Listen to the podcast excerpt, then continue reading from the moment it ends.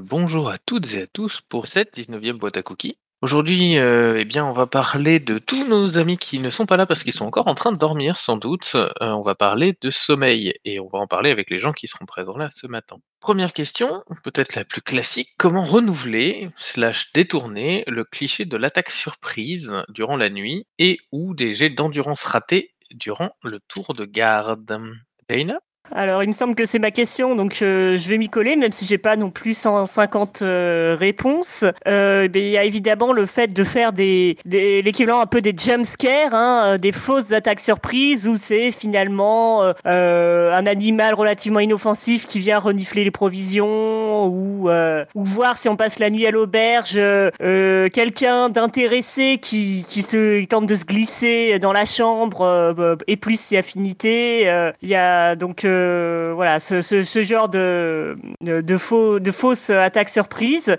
Effectivement, euh, sinon, il y a euh, aussi la, possibilité euh, de faire des attaques surprises à d'autres moments que la nuit, au, moment où les, les, PJ dorment. Du coup, évidemment, ils ont moins de chances de se faire totalement surprendre parce qu'ils dorment pas si c'est pas la nuit normalement. Après, on peut euh, se dire que on peut, euh, mais entre temps, c'est un peu un cliché aussi. Euh, les, les, les, attaques surprises lors de, de, repas, de balles, etc. Depuis Game of Thrones et même avant, ça. Donc, c'est pas si évident que ça de le renouveler, mais je pense qu'il y a quelque chose à travailler dessus. Merci, Jaina Kanja? alors, moi, la question me désarçonne un peu. Là, en fait, parce que je me pose une autre question, c'est pourquoi renouveler, détourner le cliché d'attaque surprise euh, durant la nuit? Euh, je me dis que si si c'est tellement un cliché et si on n'en veut plus trop, à ce moment-là, euh, on va on va se retrouver tout simplement à cette, cette idée des attaques de nuit, des tours de garde, tout ça, ou alors on va les gérer simplement d'une façon très, très descriptive, très simple, sans que ça soit, sans que ça soit un enjeu. Donc, si on veut pouvoir garder l'idée de, ce, de l'importance de cette, de cette logistique nocturne, euh, je crois qu'il faut garder tout simplement la, la possibilité qu'il y ait des attaques surprises pendant la nuit. Et je passe la main à Clone. Merci Kanjar, bonjour à tous. Alors oui, je, reviens sur le concept de Jaina. Euh, la, la, fausse attaque, euh, la nuit, l'intérêt c'est qu'on voit très peu de choses parce qu'on n'est pas euh, des nocturnes, on est plus des diurnes. Donc, euh, on peut facilement, enfin, notre cerveau essaye de compenser le fait qu'on voit pas grand-chose en essayant de, j'allais dire calculer, enfin, essayant de, remettre en place ce qui, ce qu'il n'y a pas sous les yeux pour déterminer si c'est un danger ou pas. Donc, c'est sûr que réveiller ses potes parce que on a un, sombre barbare menaçant qui, qui n'est simplement qu'une souche d'arbre euh, très difficile à voir euh, dans la nuit. Ça peut être assez intéressant. Autre chose très intéressante, c'est en effet euh, lors du tour de garde d'un des joueurs, c'est lui faire faire une attaque et donc hurler qu'il y a une attaque alors que lui-même s'est endormi et qu'il rêvait qu'il y avait une attaque. Ça peut être assez fun, mais bon, c'est juste une piste pour ça. Et euh, oui, comme disait Jaina, en fait c'est ça, le, cerveau essaye de, compenser par l'imagination ce qu'il n'arrive pas à se représenter directement. Donc euh, l'imagination peut jouer des très mauvais tours quand on est en tour de garde la nuit. Et bah, je, parle, je passe la main au suivant. Merci Tlun. Kanjar nous signale que pour avoir déjà testé un véritable tour de garde, c'est vraiment pas facile. Jaina oui, cette idée d'imagination, euh, ça m'a fait penser en fait qu'on peut aussi jouer sur le fait que euh, justement les enfants euh, ont tendance à beaucoup imaginer des monstres. Et il y, a, plusieurs jeux où qui, enfin il y a au moins un jeu qui reprend un peu cette idée-là où euh, finalement, les enfants voient vraiment des monstres. Ils sont les seuls à pouvoir les voir grâce à leur imagination euh, plus, plus puissante que celle des adultes. Et c'est euh, les, jouets qui vont, qui vont essayer de protéger l'enfant justement durant la nuit, durant son sommeil, parce que les adultes ne, ne, ne, le, ne, le, voient, ne voient plus les monstres de la nuit. Donc, c'est des espèces d'attaques, pas forcément surprises, mais invisibles aux, yeux des autres. Ça peut être aussi un concept assez intéressant. Il me semble qu'il y a d'autres jeux en anglais aussi. Euh, là, je pensais à Tiny, mais il y a d'autres jeux en anglais euh, qui doivent reprendre ce concept. Je sais qu'il y a la BD euh, Tigre et Nounours qui reprend un petit peu, un petit peu ça aussi.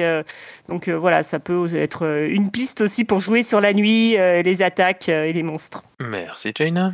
Kanzar nous dit par écrit que notre cerveau de proie est conditionné pour voir plus de dangers qu'il n'y en a vraiment. Et donc euh, que la possibilité, euh, dans un jet de perception de danger, euh, un faux positif pourrait ne pas être grave alors qu'un faux négatif pourrait être fatal. Et ben je pense qu'on va pouvoir s'acheminer vers la deuxième question. Donc la deuxième question, c'est le sommeil et les rêves, rêves prophétiques, flashbacks, autres, comment utiliser les rêves des PJ de manière intéressante et bien intégrée à la partie et pas juste du fluff? Est-ce que vous avez des conseils ou est-ce que vous avez des expériences?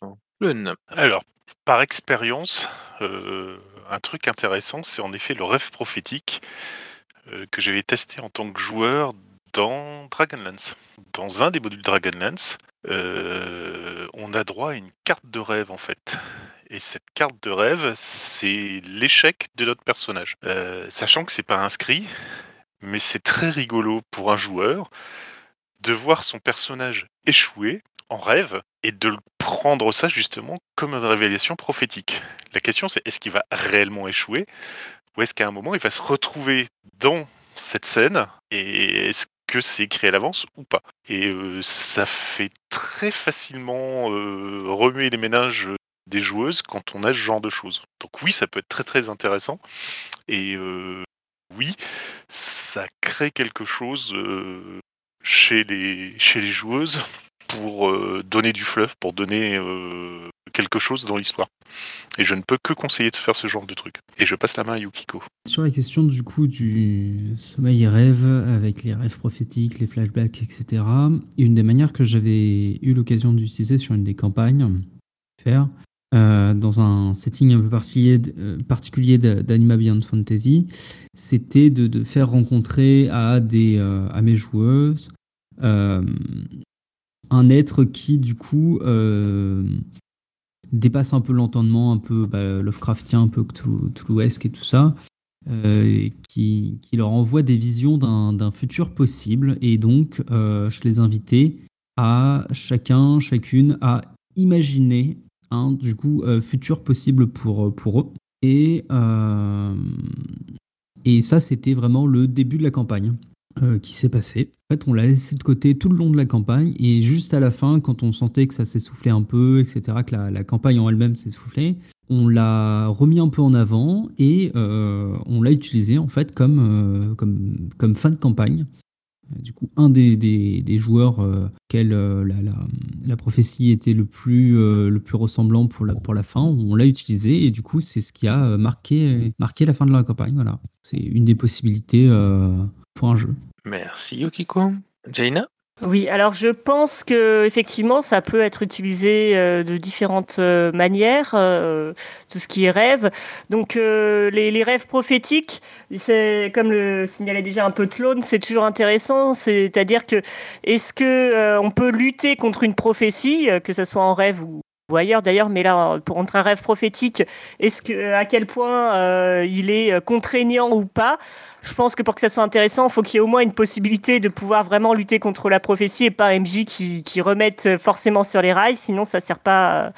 euh, C'est un peu frustrant pour le joueur, mais en même temps qu'il y ait peut-être des, des bonus ou, des, ou une certaine sécurité à jouer la prophétie aussi pour qu'il y ait euh, éventuellement un dilemme à la suivre ou pas. Euh, euh, ce, ce genre de passage, ça peut aussi être l'occasion, je pense, de, de faire un peu une pause dans la campagne et peut-être d'explorer une autre temporalité, une autre ambiance au travers de rêves.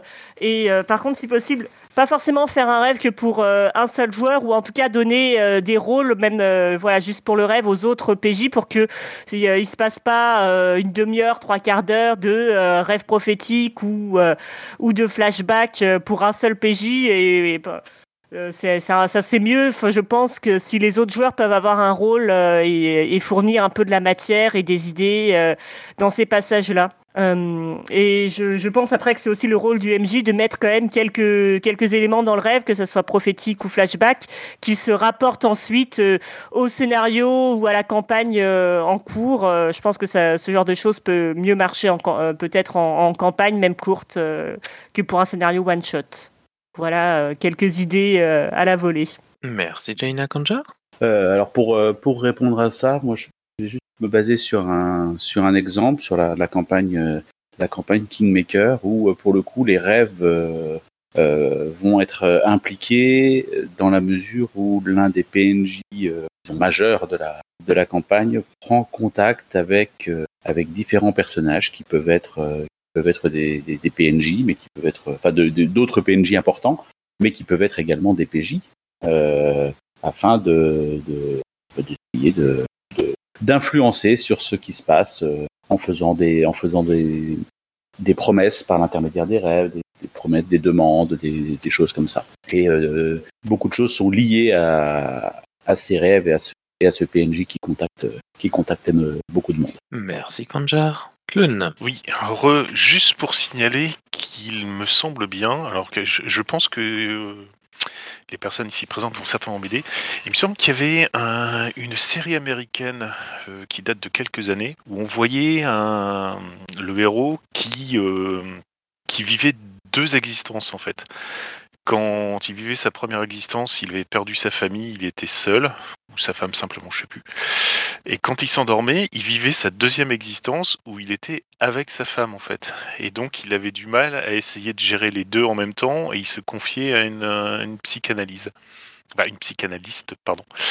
Et euh, dans l'idée, j'avais trouvé ça très intéressant pour euh, utiliser ça en termes de jeu en fait. Le fait de ne pas savoir quelle est la réalité euh, est-ce qu'il y en a un qui est purement un rêve? Est-ce qu'il y en a Est-ce que l'un des deux existe vraiment? Est-ce que l'autre est juste un fantasme? Ou euh, est-ce qu'il y a quelque chose entre les, les deux? Est-ce que c'est un choix? Enfin bref, toute la série était euh, construite sur ce, thème, cette espèce d'antagonisme dont on savait pas trop ce qui se passait réellement ou pas.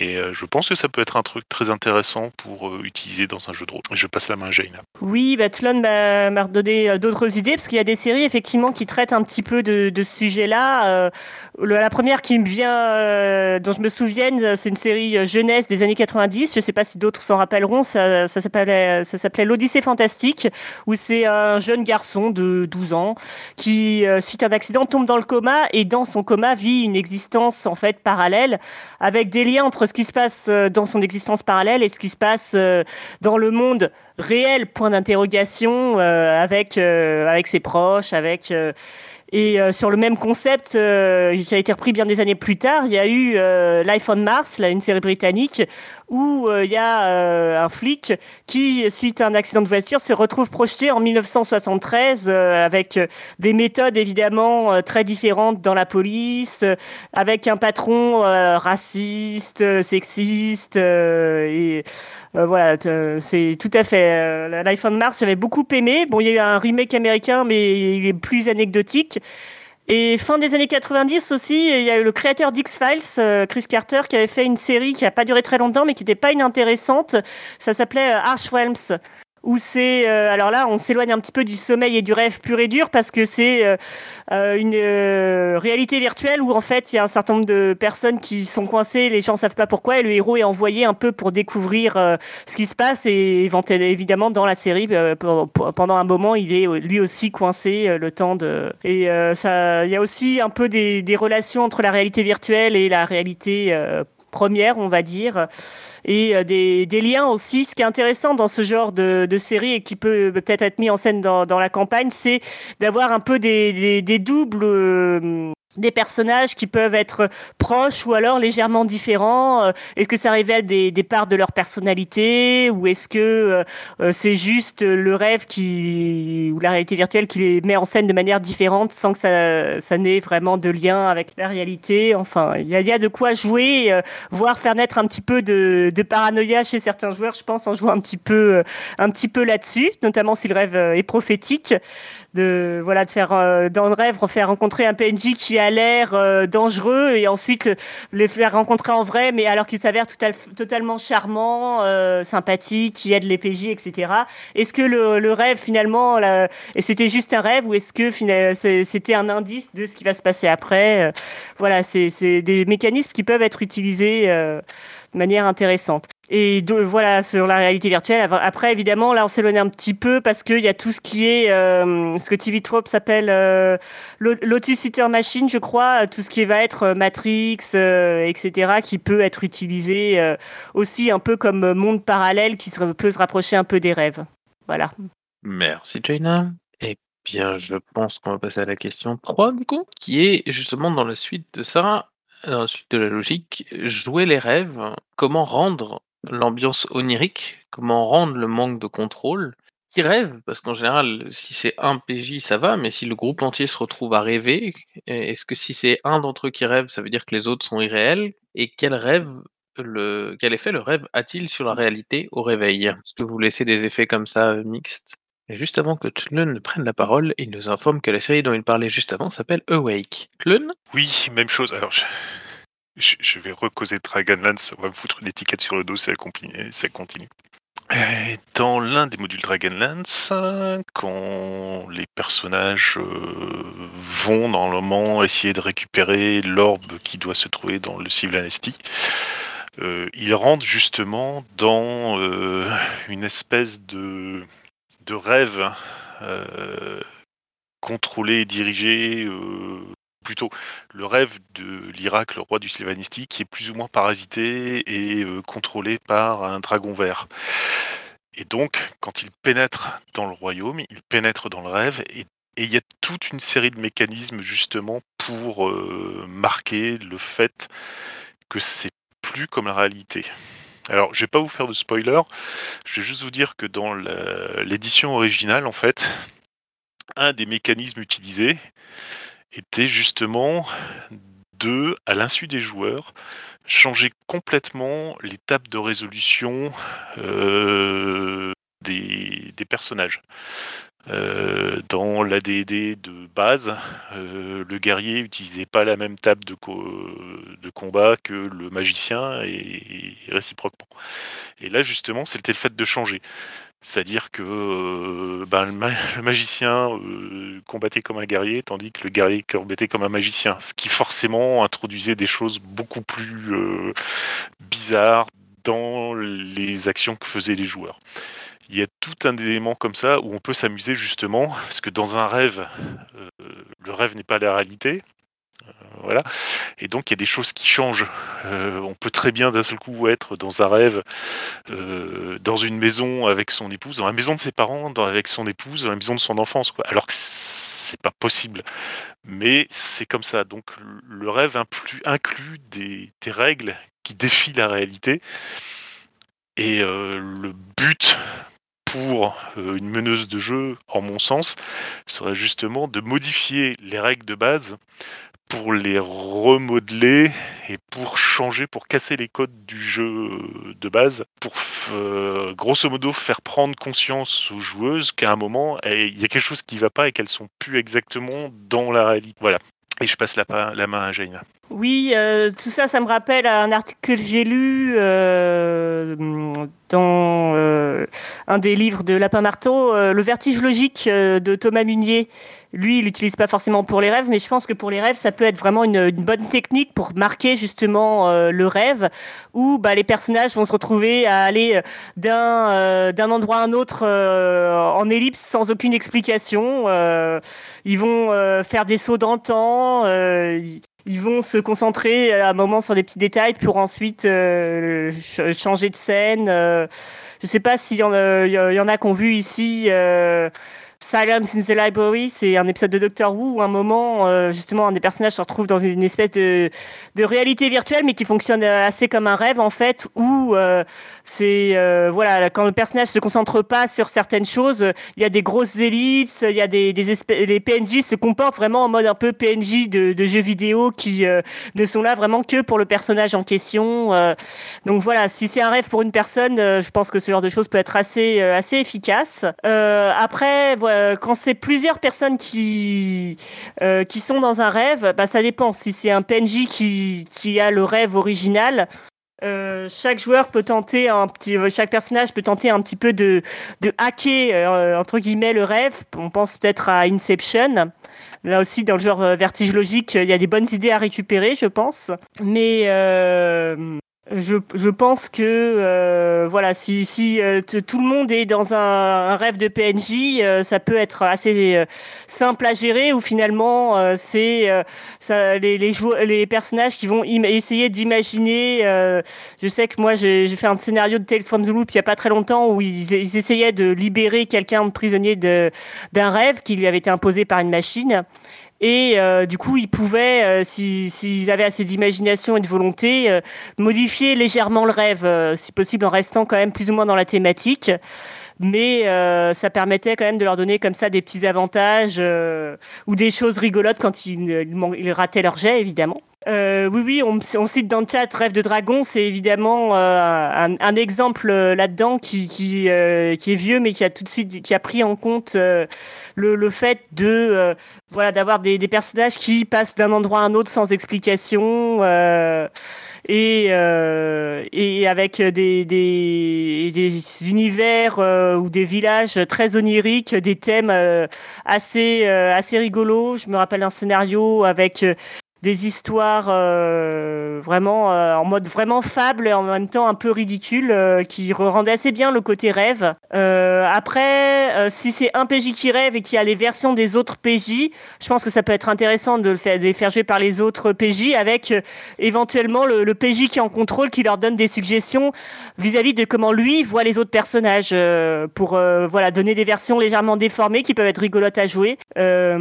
Et après, quel effet le rêve a-t-il sur la réalité au réveil euh, ça dépend, euh, ça dépend ce qui, se passe. Si, par magie, les, autres PJ peuvent aussi se retrouver euh, emmenés dans le rêve du, PJ qui, rêve, c'est pas pareil que si c'est juste des versions imaginées des, autres PJ. je me perds un peu dans mes explications. C'est thématique avec le vertige logique, on me dira, mais voilà, je pense que ça dépend vraiment de la nature du rêve. S'il est prophétique, évidemment, ça n'aura pas le même effet que si c'est juste un rêve. euh. Mais les rêves qu'on met en, scène dans le jeu de rôle, généralement, euh, c'est généralement des, rêves euh, en mode physique Chekhov qui vont avoir une importance, que ça soit rêve prophétique ou flashback, ou qui va me révéler euh, éventuellement aux autres PJ que il y a euh, un traumatisme ou euh, un événement passé que le PJ n'avait pas forcément révélé aux autres. euh, et, et je pense qu'il faut que ça ait un minimum d'effet sur la réalité, ne serait-ce que dans la réaction du PJ euh, au réveil, quoi. Voilà, c'est tout pour moi. Merci Jaina. Je me questionne sur l'idée de vous poser la question suivante qui était avez-vous déjà joué des scénarios mettant en scène le sommeil et les rêves de manière centrale? Parce que vous avez déjà cité beaucoup de choses depuis tout à l'heure sur les deux dernières questions. Est-ce que vous avez quand même des choses à ajouter ou est-ce qu'on passe à la question suivante? Ah bah si, Jaina. Juste un jeu qui me revient, du coup, vu qu'on parlait de jeu, il y a, j'ai pas joué, hein, mais il y a un jeu qui s'appelle Dream Raiders, qui est un peu entre euh, Inception et Shadowrun, de ce que j'ai lu du pitch, où euh, on se retrouve effectivement euh, à traverser des rêves, à essayer euh, de changer les choses dans le rêve pour changer les choses dans la réalité. euh, il me semble que qu'il y a ça. Je sais pas si est-ce qu'il y en a d'autres qui ont lu, joué à, à ce jeu-là? Euh, Ça, ça dit quelque chose à quelqu'un. C'est un jeu anglophone. hein. Et euh, voilà, je, celui-là euh, mettait vraiment en scène. euh, bon, bah, j'ai déjà cité Tiny. Voilà. Et Tlone aura peut-être d'autres idées. Clone, notre expert local Dragonlance. Je le savais allait me coller cette étiquette sur le dos. Euh, non, pour une fois, j'ai pas causé de Dragonlance, j'ai causé d'un autre scénario euh, que j'ai joué il y a quelques dizaines d'années. Euh, un scénario dans un jeu contemporain, mais je me souviens plus lequel, euh, dans lequel on s'est retrouvé à un moment euh, plus ou moins maudit et donc on ne dormait plus. Euh, et le MJ, au fur et à mesure des journées qui passaient, commençait à nous faire les réactions du cerveau sur le fait qu'on ne dorme pas. Qui commence par de la fatigue, qui peut aller sur des hallucinations, et voilà quoi. Et ça peut être très intéressant à, à faire jouer aussi, je pense, pour des joueuses. Euh, quand on commence vraiment à avoir du mal à essayer de distinguer euh, la réalité de ce qui se forme dans notre tête, ça peut être euh, source de quiproquo ou de stress assez intéressant. Et je passe la main au suivant. Eh bien, le suivant, c'est moi-même. hein. Et Jaina nous propose en inspi L'une rêve, l'autre pas de Nancy Kress, un livre ayant reçu le prix Hugo en 92. Eh bien, je pense qu'on va passer à la question suivante dans ce cas-là. La question suivante qui porte non pas sur les jeux ou sur les parties, mais sur les campagnes. Est-ce que mettre une campagne en sommeil, bonne idée ou est-ce que c'est un vrai danger? Et est-ce que vous avez réussi déjà à en réveiller une de campagne mise en sommeil? Une? Alors, euh, il y a des impératifs dans la vraie vie trademark qui font que euh, on ne peut pas faire autrement que mettre une campagne en sommeil. Euh, parce que sinon, euh, ça serait vachement plus cool. Mais bon. Par contre, en effet, le danger, c'est que ben, plus la période de sommeil dure, plus il va y avoir du mal à relancer euh, la campagne, parce que justement, euh, il se passe beaucoup de choses quand on est euh, en dehors de- des, des périodes de jeu. Et donc, quand on commence à prendre du temps, on a peut-être des personnes qui vont ailleurs parce que pour des raisons professionnelles ou autres. On a peut-être des personnes qui vont dans une autre campagne et qui font bah, qu'elles étaient disponibles à tel créneau mais qu'elles ne le sont plus, etc. etc.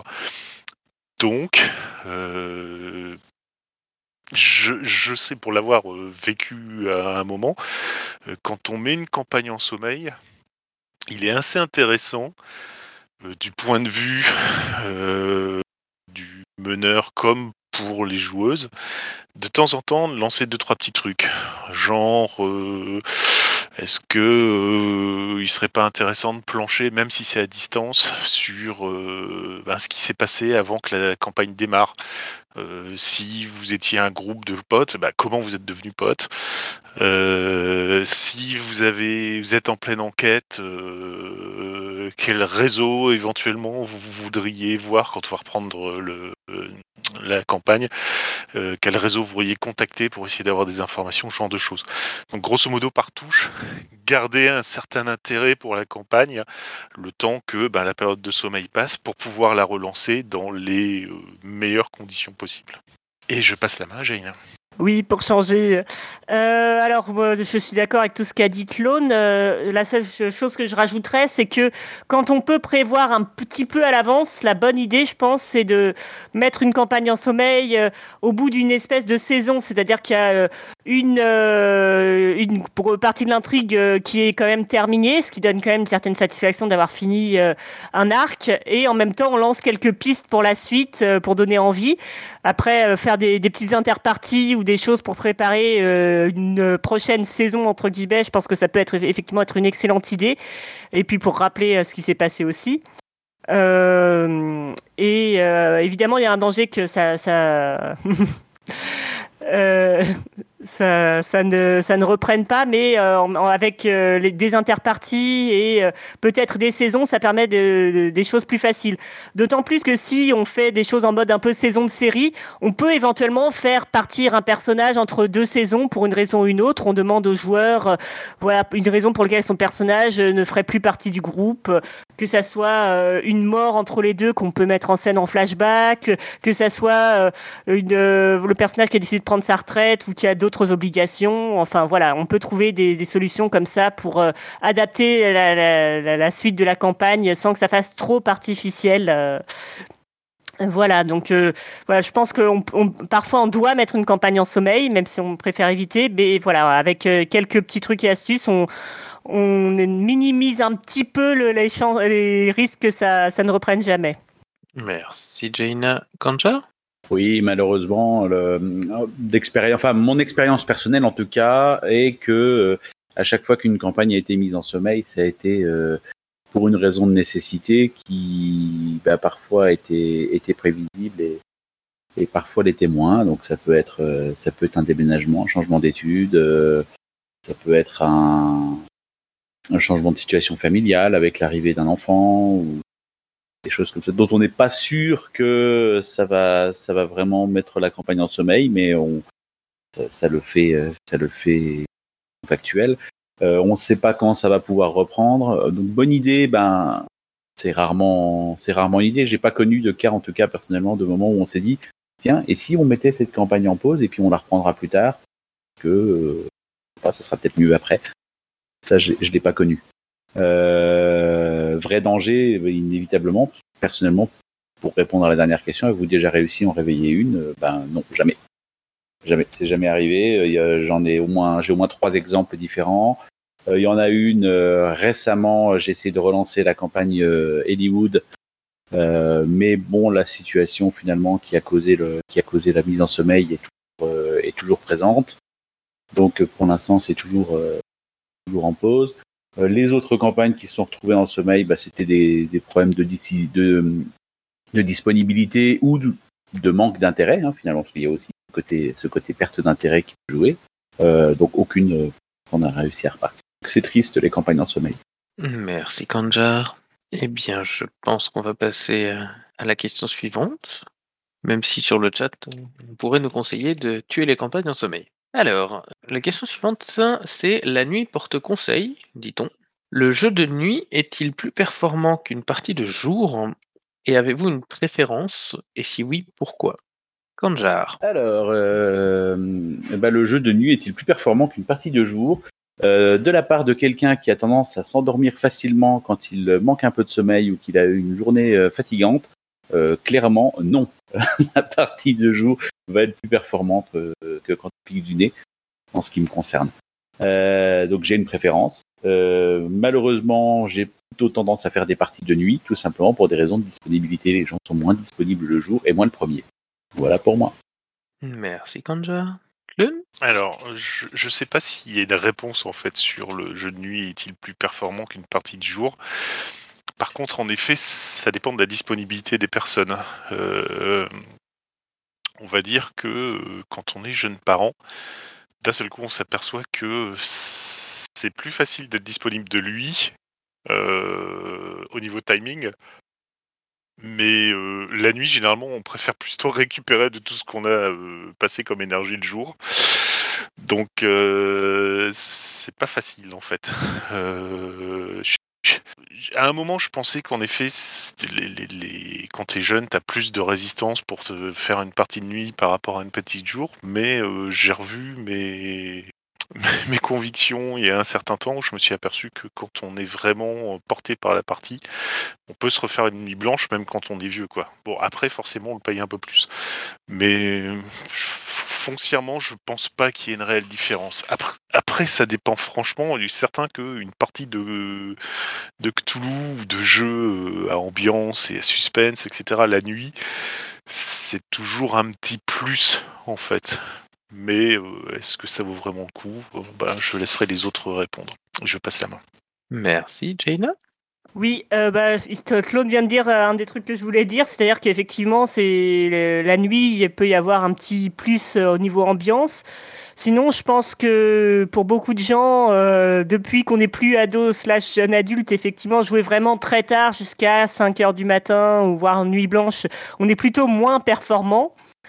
Euh, et euh, que deux jours. Après, évidemment, il faut trouver, euh, trouver du temps. Et à part le week-end, deux jours, c'est pas, c'est pas trop possible. Donc après, ce que je trouve pas mal comme compromis, si on veut faire, si on veut peut faire des parties pas trop longues, c'est de jouer entre 8h30, 9h et minuit, quoi, 11h minuit pour euh, ne pas être trop crevé et en même temps être relativement tranquille vis-à-vis du, du monde réel euh, TM. Voilà, euh, donc je trouve que voilà la, soirée est, pas mal comme, comme compromis, sachant que j'aime bien jouer d'après-midi, mais il faut évidemment faut, faut que tout le monde soit disponible. Merci Jane.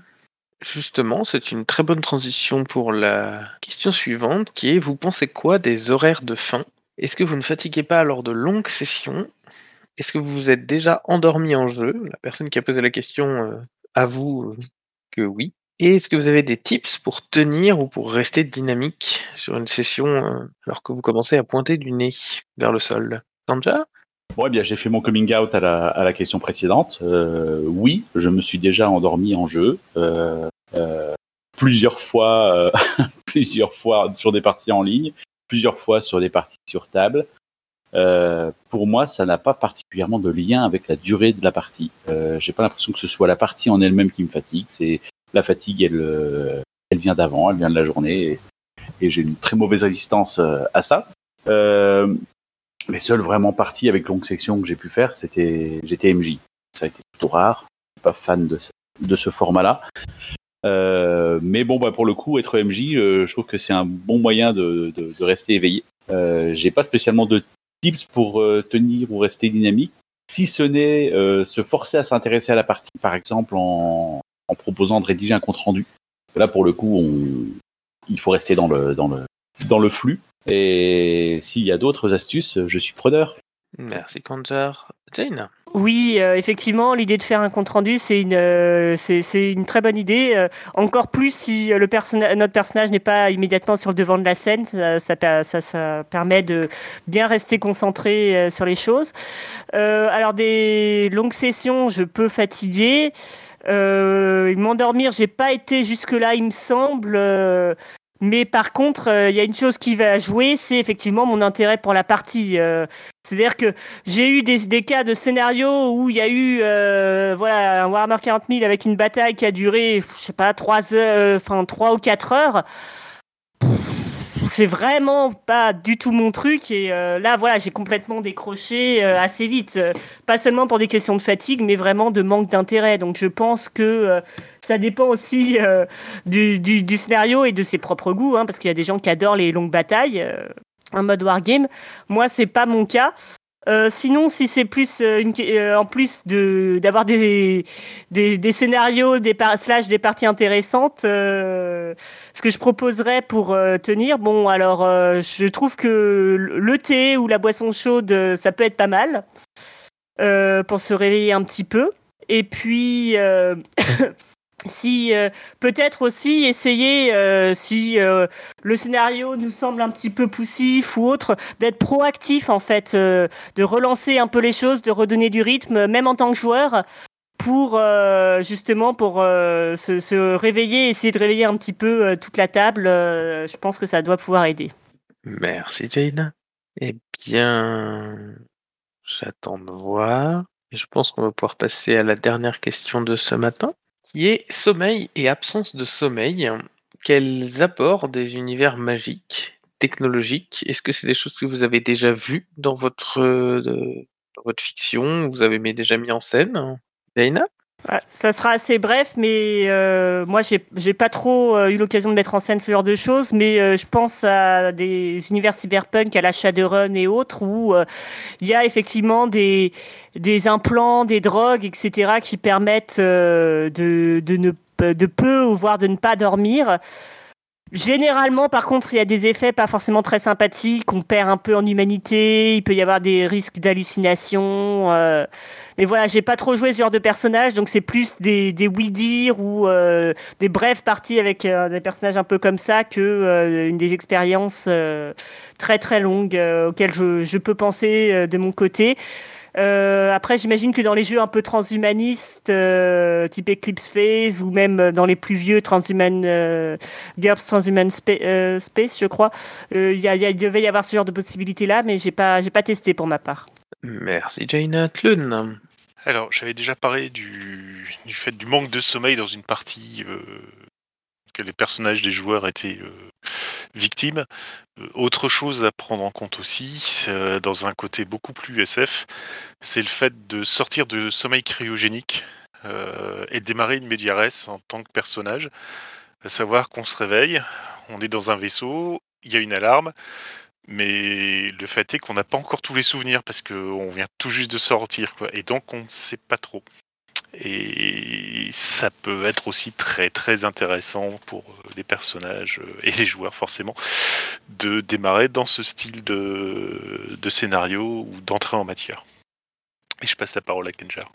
Bon, j'ai assez peu de de- de- d'expérience et d'idées aussi sur ces questions-là, mais euh, je, je repense à, à l'utilisation de la, de la capacité des elfes à ne pas avoir à dormir trop longtemps, juste quelques heures de sorte de transe ou de méditation. Euh, Pour ce que j'ai pu en constater, ça simplifie euh, beaucoup la gestion des, tours de garde hein, pour reboucler sur la première question. Euh, il suffit juste de, se répartir le, moment de garde pendant que l'elfe fait sa transe et puis après il peut assumer le reste de la nuit sans, aucune difficulté. Voilà. Sinon pour le côté trans pour le côté sortie de, sommeil cryogénique bon, il n'y a pas spécialement d'apport à faire, mais on, on, on, peut le retrouver dans des, dans des univers qui sont moins technologiques. Euh, c'est quand même un peu la thématique de, de Zelda Breath of the Wild, où euh, ben, Link sort, euh, sort d'une sorte de sommeil cryogénique avec des capacités très, très amoindries et, et, va devoir essayer de récupérer tout ça avec le temps, y compris ses souvenirs. Merci Kanjar. Oui, encore, parce que j'ai du mal à me réveiller, forcément les idées arrivent de l'eau comme ça. Euh, pe petite expérience aussi assez intéressante. Euh, je sais plus dans quel conte euh, anglo-saxon le héros s'endort et se réveille quasiment un ou deux siècles plus tard. Quelqu'un m'avait raconté qu'il avait eu le, enfin que le maître de jeu avait fait ce genre de choses. Genre, je fais mon tour de garde, je m'endors, je me réveille, euh, je me retrouve 200 ans plus tard, et j'apprends que euh, mon groupe en fait de compagnons n'a pas réussi sa quête parce qu'ils sont tous morts, dans quelles conditions, etc.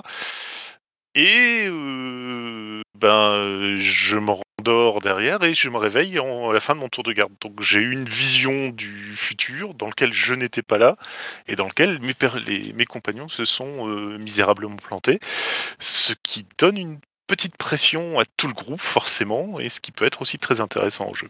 Je passe la main. Merci Tlon. Eh bien, j'ai l'impression qu'on va pouvoir ouvrir un petit temps libre avant de clôturer cette 19e boîte à cookies. Est-ce que vous avez des choses à ajouter sur le sommeil hein? Est-ce que vous êtes endormi pendant cette boîte à cookies ou est-ce que vous avez des remarques, des choses qui n'auraient pas été couvertes par la question de ce matin? Sinon, on va tranquillement finir. Juste une petite précision euh, pour tous les fans de l'appel de Cthulhu.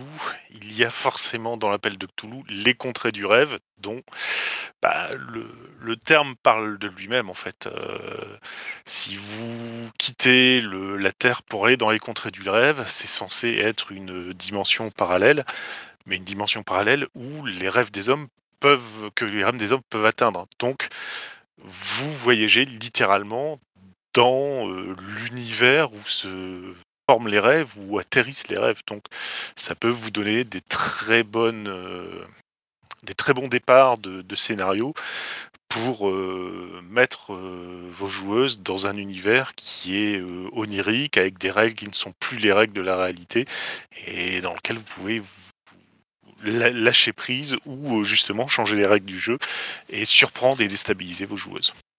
Voilà, c'était tout pour moi. Je passe la main à Kenjar. Je me suis fait la remarque là récemment que, enfin récemment, tout un instant que on n'a pas forcément abordé la question de la de la qualité du sommeil euh, et des effets que ça peut avoir. Sans, on a un peu abordé la, question du manque de sommeil, mais euh, on tous pour pour l'avoir vécu que parfois bah, on peut avoir dormi euh, une quantité suffisante, mais dans de mauvaises conditions sur un sur un sol dur. Euh, avec du bruit, de la lumière, euh, des, cho des, choses comme ça, qui font que bah, on va tout de même être fatigué malgré, euh, malgré qu'on a pris le temps de, de dormir.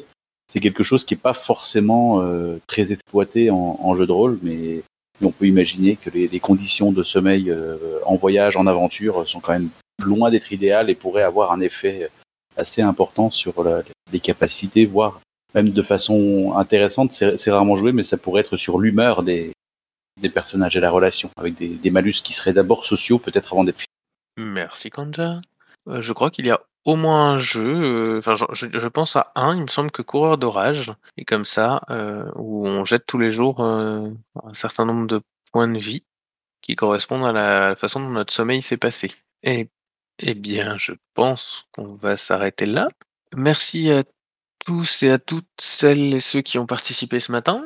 Merci à toutes celles et ceux qui ont envoyé les questions au cours de la semaine. Toujours pareil, hein, c'est grâce à vous qu'on qu fait ça. Euh, Peut-être que vous écouterez cette boîte à cookies juste avant de dormir, et bien dans ce cas-là, je vous souhaite d'avance une bonne nuit. Et puis si ce n'est pas le cas, et bien je vous souhaite de très bonnes nuits successives. En attendant, et bien la prochaine boîte à cookies dimanche prochain.